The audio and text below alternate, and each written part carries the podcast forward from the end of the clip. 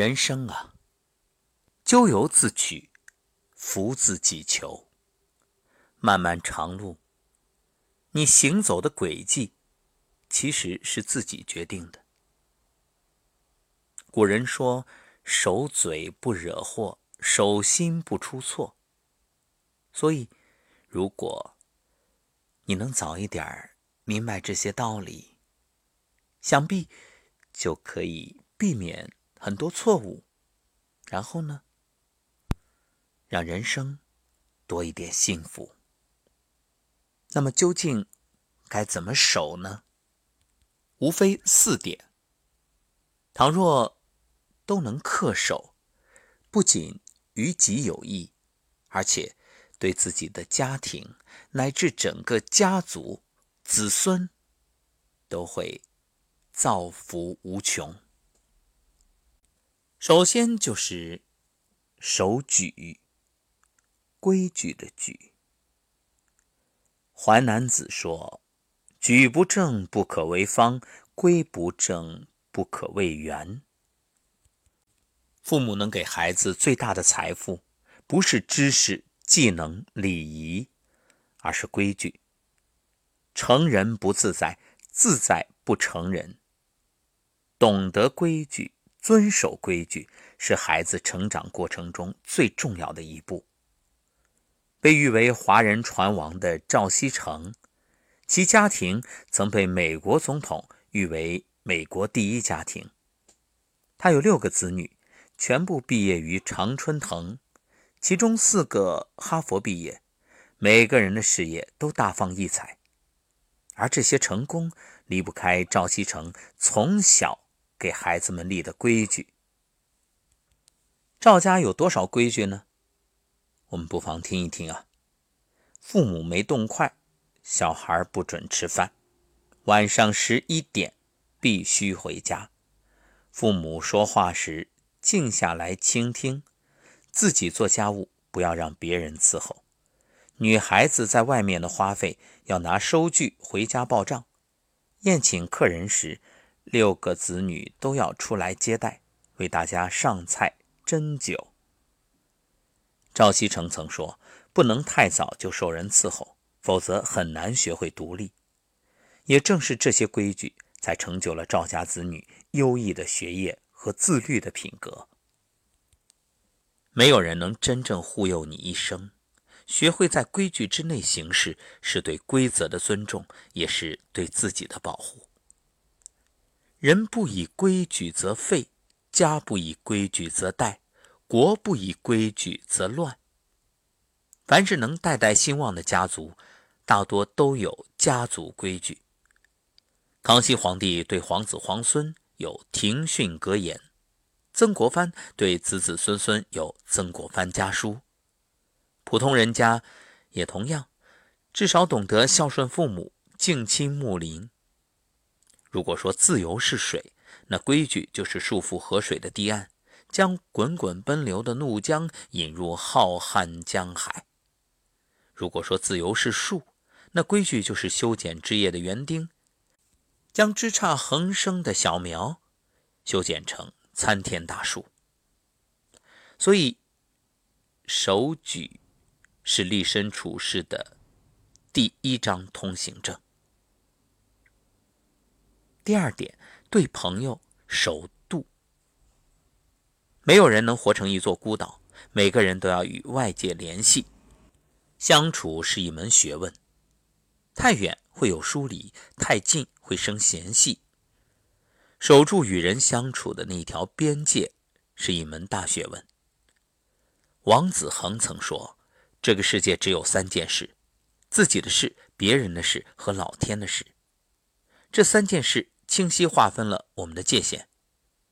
第一件，自己的事。”只能自己做，不要依附他人。第二件，别人的事只能尊重和接受，不要强加干涉，也不应该干涉。第三件，老天的事，好好配合。很多时候啊，人们是无法理清各自边界的，自己的事情任由别人干涉，别人的事情自己也要插上一脚。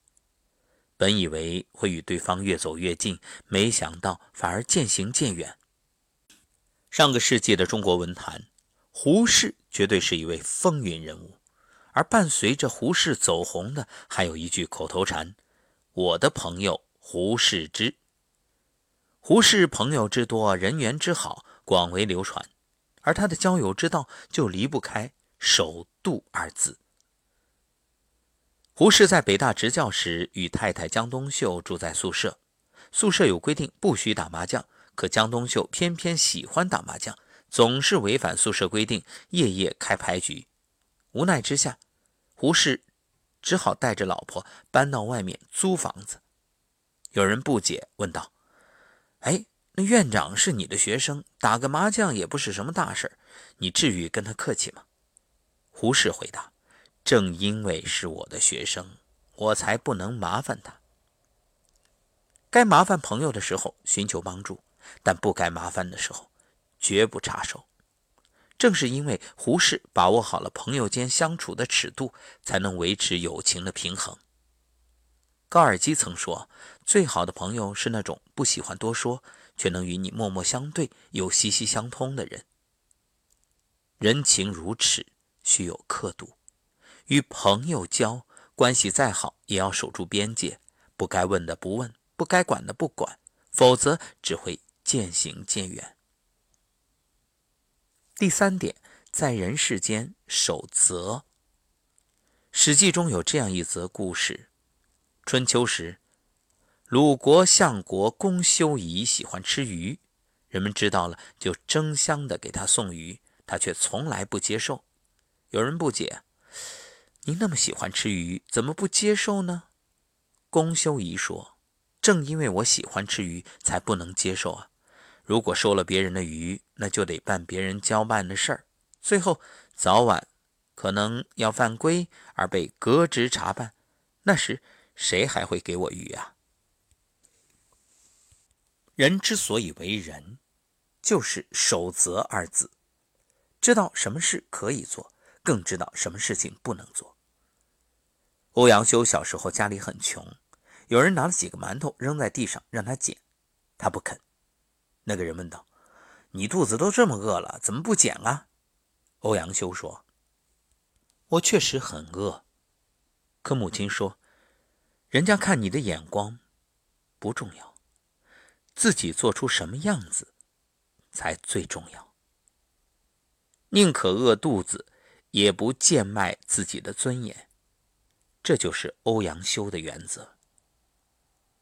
易中天说：“一个人没了底线。”就什么都敢干，一个社会没了底线，就什么都会发生。有些人会为了五斗米而折腰，而有些人却千金难买其志。前者看上去赢得了小利，却失去了他人的尊重；后者看上去痴傻，却竖起了内心的丰碑。从善如登，从恶如崩，守则。是行走世间的护身符。与自己呢？守心。朗读者中有一期主题是初心，节目有这样一段诠释：初心可能是一份远大的志向，世界能不能变得更好，我要去试试。初心也许是一个简单的愿望。靠知识改变命运，靠本事赢得荣誉。每个人都有自己独属的初心，而拥有初心的人，才是真正强大到无可撼动的人。有这样一位仁兄，出身书香门第，自幼被封为神童，然而科考之路却一路坎坷。二十岁第一次会试没通过，二十二岁第二次会试没通过。二十五岁第三次会试还是没通过。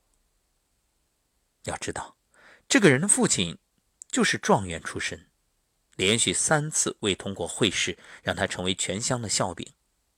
然而他却不以为意。你们以不登第为耻，我以不登第却为之懊恼为耻。二十八岁，他第四次参加会试，因为考试出色。举南宫第二人，次二甲进士第七人，官正工部。此后，人生一路开挂，修勤政，平盗贼，创新学，将自己活成了一道千古传奇。他的名字你一定听过，而且如雷贯耳。王阳明。他最大的武器就是自己的心，所以后人称为阳明心学。王阳明一生曾遭遇无数坎坷，但每一次都能谨守初心。他写过这样一首诗：“人人自有定盘针，万化根源总在心。却笑从前颠倒见，枝枝叶叶外头寻。”一个人若总是患得患失，就无法获得片刻安宁；一个人若总是向外寻找，便永远看不到自己的本心。菜根谭有云：“岁月本长，而忙者自促；风花雪月本闲，而扰攘者自冗。”世间有很多诱惑，外人也会有很杂的评价，能够不为所动，谨守初心，才是真正。内心强大的人，守心是追寻幸福的金钥匙。都说岁月是神偷，可它只能偷走年华，却偷不走我们内心的坚守。所以，守举才有自由，守度才懂拥有，守则才有底气，守心才有幸福。感谢来自洞见宋青瓷。为大家分享这篇文章，愿与诸君共勉。每日一诗，起风了。人行道，路灯昏黄，树影摇曳，起风了。不知不觉走进崭新一天，跨越冷月无言。多少灵魂结束了奔波劳碌，此刻在梦乡游荡，寻找归宿。把梦想折叠起来，塞进口袋，明天清晨再拿出来重温。总是会实现的，我想，在头发全白之前，不灭希望。写于昨晚零点，因为昨晚回来的太晚，所以就没有录节目。今晨补录，送给各位，愿大家拥有美好的一天。